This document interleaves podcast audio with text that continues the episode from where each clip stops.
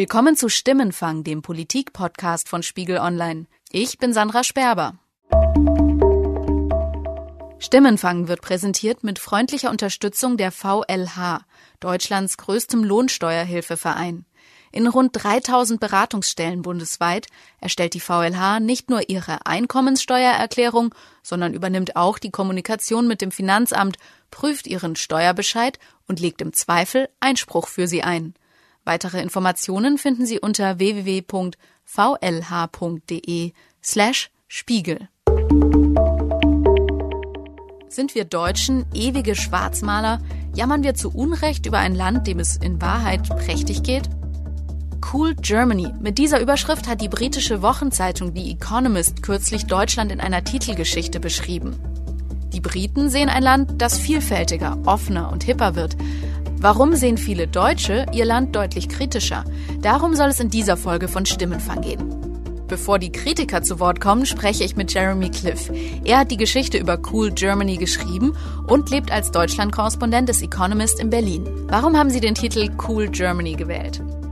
Ja, das war eine schwierige Entscheidung. Die Geschichte ist eigentlich ähm, relativ ambivalent über, über Deutschland. Es gibt, äh, wir, wir wollen die Stärken Deutschlands nicht unterschätzen, aber auch, haben auch ziemlich viel über die Herausforderungen vor dem Lande gesprochen. Aber unsere Auffassung am Ende ist es, dass Deutschland ein, ein, ein starkes Land ist, äh, das insgesamt in die richtige Richtung gegangen ist in den letzten Jahren ähm, und auch weiter in eine positive Richtung äh, sich entwickeln kann in den nächsten Jahren mit dem richtigen Leadership. Also aus dieser optimistischen Sicht haben wir äh, das Land ähm, so Cool Germany gemacht auf der Titelseite. Was ist so cool an Deutschland derzeit aus Ihrer Sicht, aus der britischen Sicht? Hm.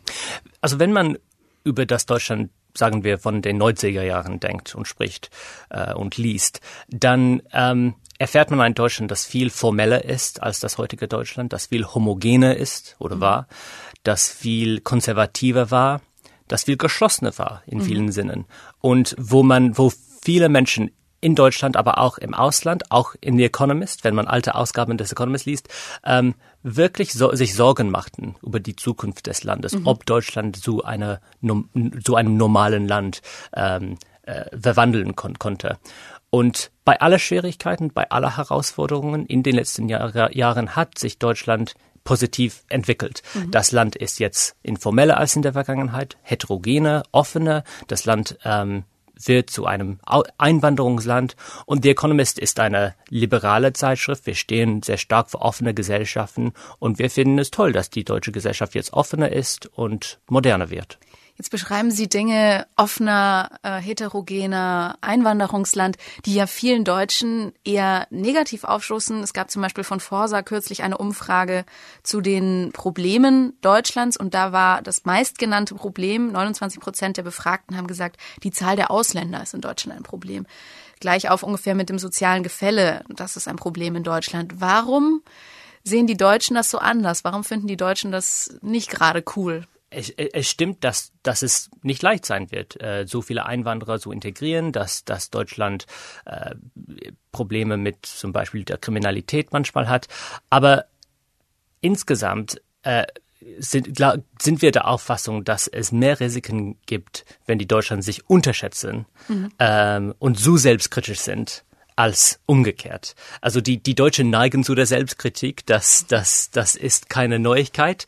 Ähm, und das ähm, ist eigentlich wahrscheinlich einer der Gründe aus meiner Sicht der Deutsch, des deutschen Erfolgs, dass die Deutschen nicht zufrieden sind mit mhm. Fehlern und mit Problemen, mit, mit das, was nicht glatt läuft. Das Oft, führt also zu Perfektionismus. Perfektionismus. Ja. Und das, das ist, das ist eine Stärke des Landes. Aber das, das, das ist auch ein Risiko. Also es gibt, es gibt zwei große Risiken. Erstens ähm, gibt man den, den Weltuntergangspropheten recht und daher die falsche Schlussfolgerungen über das Land äh, sieht und äh, sich auf die falsche Prioritäten konzentriert. Ähm, und zweitens, weil äh, ein Land, das seine Stärken unterschätzt, ähm, trifft manchmal die falsche Entscheidungen und, und übernimmt zum Beispiel äh, äh, nicht äh, ausreichend äh, Verantwortung in der mhm. Welt äh, und, und geht nicht optimistisch genug in seine Zukunft. Ich befürchte ein pessimistisches Deutschland mehr als ein optimistisches Deutschland. Wundern Sie sich manchmal als Brite, der Deutschland hörbar toll findet, wundern Sie sich manchmal über die, die Selbstkritik, die die Deutschen ständig an sich selbst üben? Ja, Also aus, aus Großbritannien gesehen ähm, hat Deutschland viel, viel, viele Stärken. Von, von außen gesehen geht es der deutschen Wirtschaft sehr gut. Ähm, es stimmt, dass es neue Klüfte in der deutschen Gesellschaft gibt, aber das ist immer noch ein ziemlich faires Land. Das könnte, das könnte bestimmt verbessert werden, aber wenn man auf der, die Landkarte schaut und sich fragt, wo würde ich gerne leben, Deutschland ist bestimmt ziemlich hoch auf der, auf, auf der Liste. Die öffentlichen Dienstleistungen sind in Deutschland nicht perfekt, aber auch besser mhm. als sonst wo. Und das in einem Land, das die sehr schwierigen Herausforderungen der letzten Jahre ähm, gemeistert hat. Jeremys Text haben wir auch auf Spiegel Online thematisiert. Und bei unseren Lesern hat das eine heftige Debatte ausgelöst. Viele schreiben in unserem Forum, dass Deutschland zwar von außen betrachtet gut dasteht, dass sie aber dennoch etliche Probleme sehen, vor allem im Zusammenhang mit der Flüchtlingskrise. Ein Lehrer schreibt beispielsweise, Zitat, Wir schaffen das, ich bald nicht mehr. Der Umgang mit Frauen, Konfessionslosen, LGBT-Personen, ledigen Erwachsenen, alles wird schwieriger. Stattdessen zwingen uns muslimische Schüler neue Themen auf. Gebetsräume, Ramadan, Antisemitismus und so weiter. Jeden Tag. Sie geben den Ton an, vor allem die jungen Männer. Aufgrund seines Berufes möchte er sich nicht in einem Telefoninterview äußern. Er schreibt mir aber, dass er einen humanistischen Hintergrund habe und kein Wutwähler sei. Umso mehr sei er vom Weltbild einiger seiner Schüler irritiert. Doch nicht nur die Integration, auch das Thema soziale Ungleichheit lässt einige Spiegel Online-Leser daran zweifeln, dass in Deutschland alles cool ist. Patrick zum Beispiel. Patrick ist Anfang 40 und arbeitet als Manager bei einem Unternehmen in Berlin. Welche Probleme sehen Sie in Deutschland? Zum einen eben ähm, eine immer weitere Lastenverteilung, sage ich mal, von den wirklich Reichen und Gutverdienenden hin zur Mittelschicht, was natürlich dann äh, bei dieser Mittelschicht zu einem entsprechenden Frust führt, weil sie eben äh, das Gefühl hat, dass sämtliche Lasten, die zum Beispiel aus zusätzlichen Aufgaben entstehen, eben von ihr geschultert werden muss. Mhm. Sie sehen also eine große Ungleichheit in Deutschland, die Ihnen richtig Sorgen macht.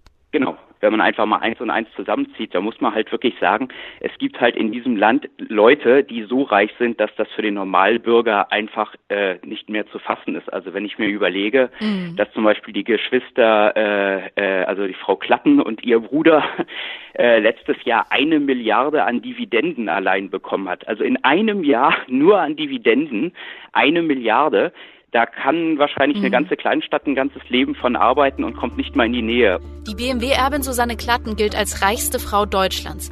Solche Superreichen müssten nach Patricks Ansicht stärker in die Pflicht genommen werden und mehr Steuern zahlen. Die Politik traut sich in diesem Punkt nicht genug, findet Patrick.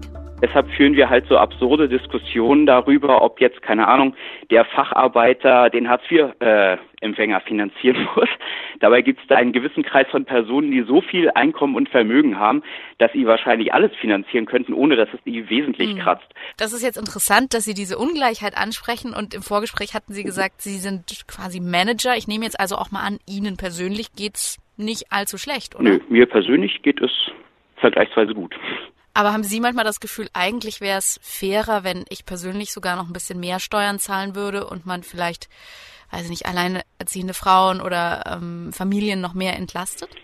Äh, grundsätzlich finde ich, dass es eine ganze Menge Leute in diesem Land gibt, die entlastet gehörten. Und wenn die Lasten weiter nach oben mhm. verschoben würden, wäre ich sicherlich auch mit dabei.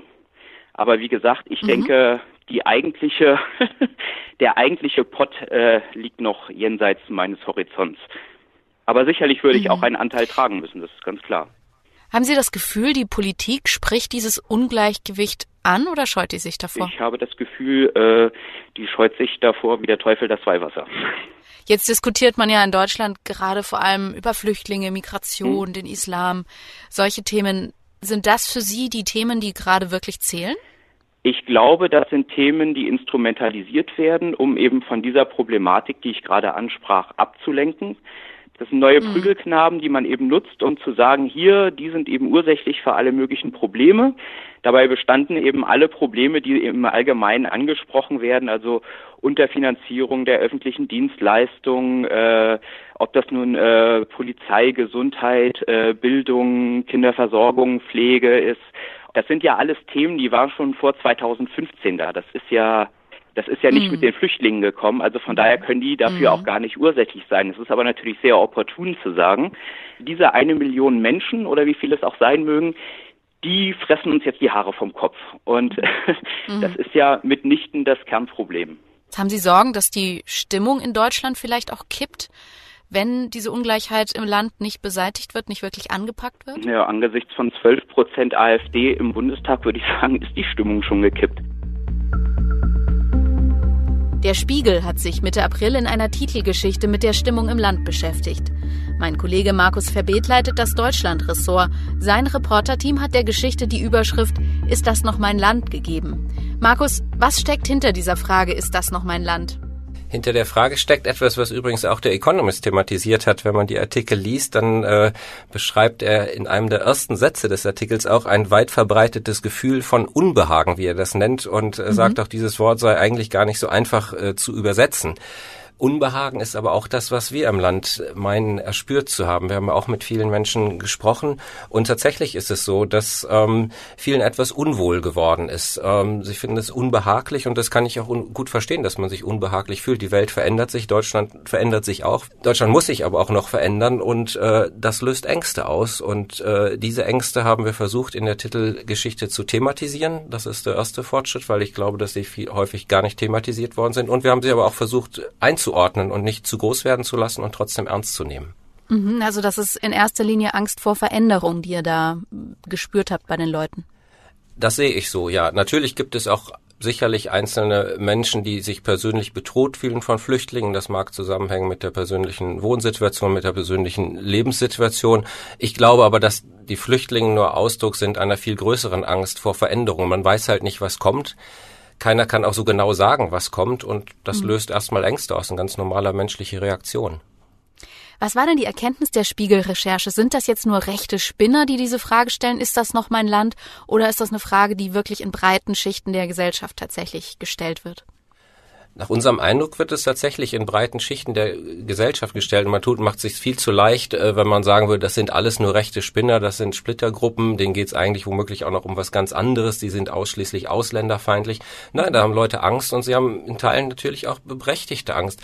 Wir dürfen nicht vergessen, und auch das thematisieren wir in unseren Texten, ähm, für manche Leute ist die Welt einfach nur besser geworden. Ähm, man kann das eine Elite nennen. Bei uns tut das die Soziologin Cornelia Kopic, äh, die sagt, da gibt es eine weltoffene Elite, die profitiert von diesen offenen Grenzen, die bewegt sich mhm. unter ihresgleichen, die hat überhaupt kein Problem mit der Veränderung, schon weil sie Fremdsprachen beherrscht. Aber es trifft auf einen relativ kleinen Teil der Bevölkerung zu und es gibt auch einen ganz anderen Teil und äh, über den ist möglicherweise zu wenig gesprochen worden und ähm, möglicherweise sind diese Leute auch viel zu wenig zu Wort gekommen. Wie sehr hat die Flüchtlingskrise den Blick der Deutschen auf ihr Land verändert? In unserer Titelgeschichte schreiben wir einen Satz, der lautet, große Teile des Landes leiden unter Identitätsstress. Was mhm. meinen wir mit Identitätsstress? Meinen wir, es ist so ein gewisses Gefühl der Unsicherheit und man muss sich vergewissern. Und insofern ist die Flüchtlingskrise, glaube ich, ein großer Segen, weil Deutschland muss sich vergewissern, wo stehen wir eigentlich? Vorher war es möglicherweise relativ einfach. Uns ging es wirtschaftlich insgesamt sehr gut. Uns ging es auch wirtschaftlich sehr gut im Vergleich zu unseren europäischen Nachbarn manche Probleme lösten sich dadurch sehr, sehr viel leichter und dann kam die Flüchtlingskrise und wir mussten uns plötzlich ähm, ja ganz einfache Fragen auch beantworten. Was ist es uns wert? Wie weltoffen mhm. wollen wir eigentlich sein? Wie human wollen wir sein? Was ist uns wichtiger? Ist es uns wichtiger, dass es uns hier, die hier schon leben, gut geht? Oder wie weit wollen wir auch der Welt helfen, indem wir denen, die flüchten, eine neue Heimat geben? Der Economist ist ja in seiner Geschichte recht optimistisch, dass Deutschland diese Zweifel überwinden kann und auf dem Weg zu einem offenen, immer hipperen Land ist. Liegt er mit diesem Deutschlandbild richtig? Ich glaube ja, Deutschland ist cool, Deutschland ist deutlich weltoffener geworden. Wenn wir das vergleichen mit der Zeit vor 10 oder vor 20 Jahren, dann hat sich natürlich auch Deutschland entwickelt und viele von uns ja auch mit. Und äh, deswegen habe ich mich gefreut, als ich die Economist-Titelgeschichte gesehen habe. Der Economist hat ja auch häufig kritisch über Deutschland berichtet, kritisch im Sinne von mhm. negativ und hier ist er kritisch und kommt zu einem positiven Urteil. Da können wir uns, glaube ich, alle drüber freuen. Warum sehen viele Deutsche ihr Land durchaus kritischer als der Economist? Also ich glaube, wenn man die Leute auf der Straße ansprechen würde, wie sehen sie Deutschland, würde eigentlich keiner sagen, cool Vielleicht kommen wir hier in so eine Mentalitätsfrage hinein. Der Deutsche tendiert möglicherweise nicht zum Überschwang, nicht zum Enthusiasmus und äh, schaut auf andere kritisch und auf auch sich selber kritisch. Und deswegen kommen wir einfach nicht auf so eine Schlagzeile, einfach mal zu sagen, oh, wir sind aber so cool geworden, sondern wir sehen das, was noch besser werden kann, was nicht gut ist. Und äh, manchmal hilft ja der Blick äh, von außen. Ist etwas einfacher, als in den Spiegel zu gucken, um zu schauen, wo man wirklich steht. Aber es ist ja nicht alles unproblematisch. In welchen Bereichen gibt es tatsächlich Grund zur Sorge um die Zukunft des Landes? Ich glaube, dass wir sehr genau auf die Schulen gucken müssen und das Bildungssystem. Da gibt es einerseits Grund zur Sorge, äh, weil sich äh, die Probleme da an sehr wenigen Schulen eigentlich ballen. Äh, mhm. Viele Schulen haben mit der Flüchtlingskrise wenig zu tun. Sie haben auch sonst relativ wenige Probleme, aber die Schulen, die ohnehin vorher schon Probleme hatten, sind sich teilweise jetzt einer noch größeren Belastung ausgesetzt. Da muss man sehr genau hinschirken und da müssen wir fragen, tun wir eigentlich genug gerade für diese Schulen? Und die Antwort lautet meiner Meinung nach, nein, tun wir nicht. Zugleich ist das natürlich auch die größte Chance. Wenn es da gelingt, Verbesserungen zu erzielen, dann ist es auch kein Grund zur Sorge, sondern dann werden wir da gute, gute Wege finden. Aber das ist noch ein weiter, weiter Weg, der vor uns liegt und im Moment läuft es alles, alles andere andere als rund. Mm, also Bildungspolitik, da hast du einen Bereich schon angesprochen. Was kann die Politik sonst noch tun, um den Bürgern auch diese Ängste zu nehmen? Wir sind der Meinung, und deswegen haben wir die Titelgeschichte gemacht, auch wenn wir wussten, dass man sie vielleicht auch missverstehen kann. Wir haben sie gemacht, weil wir gesagt haben, wichtig ist, dass man diese Ängste thematisiert. Ähm, das ist viel zu lange nicht, nicht passiert.